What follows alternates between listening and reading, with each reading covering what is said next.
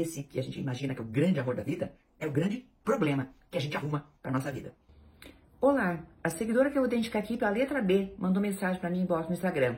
E ela diz: Estou tentando reatar com meu ex, nos conhecemos desde os 17 anos, tivemos um namoro conturbado por conta da imaturidade, mas sempre nos amamos muito e o amor é o que nos faz voltar um para o outro.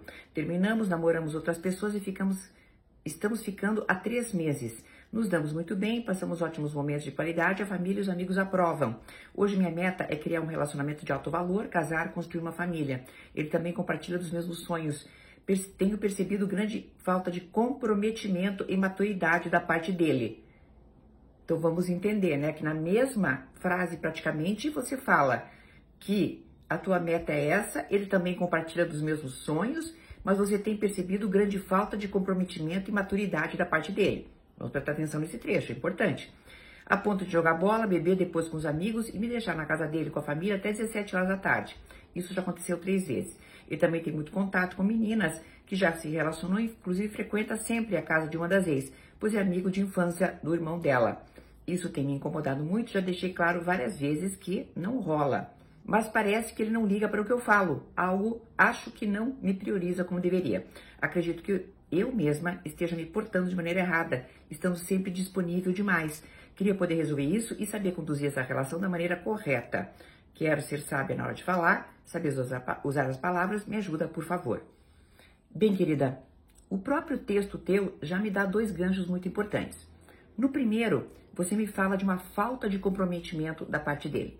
Então vamos avaliar, e você precisa avaliar também, o quanto você está sendo controladora na vida dele ou o quanto ele tem falta de respeito por você. Você entendeu? Quando ele diz assim, me deixou na casa com a família até 17 horas, era um futebol que ele tinha à tarde e depois ele voltava. Você entendeu? É, é um compromisso social qualquer que você também poderia ter do teu lado. Então essas são as indagações que me vêm na cabeça.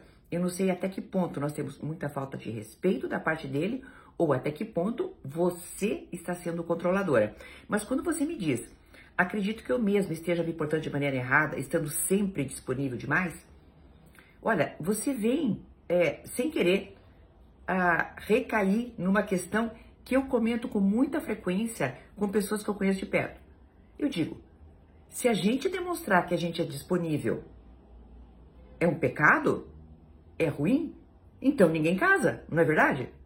Sim, porque se você tiver que fazer joguinhos agora, nessas alturas do campeonato, com alguém, né, que você está dizendo que se conhecem desde os 17 e tentaram reatar várias vezes, então tá tudo errado, tá? Para te resumir, eu diria o seguinte: avalie em primeiro lugar se os compromissos que ele tem são tão desrespeitosos assim, são tão ruins assim, tá? Também há pessoas que são bem folgadas e não se comprometem, tá? Então, veja bem.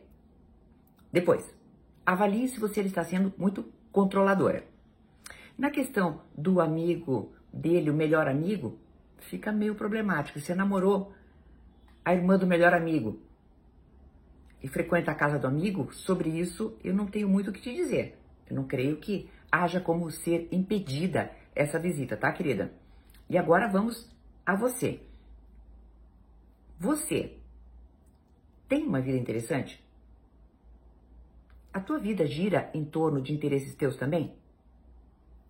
Até quando nós temos vida em casal, nós temos que ter também uma parte da nossa vida que é nossa.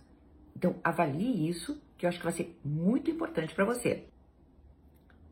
E para finalizar, essas idas e vindas, idas e vindas com pessoas, né, comprometidas no meio, com outros namoros, costuma não funcionar.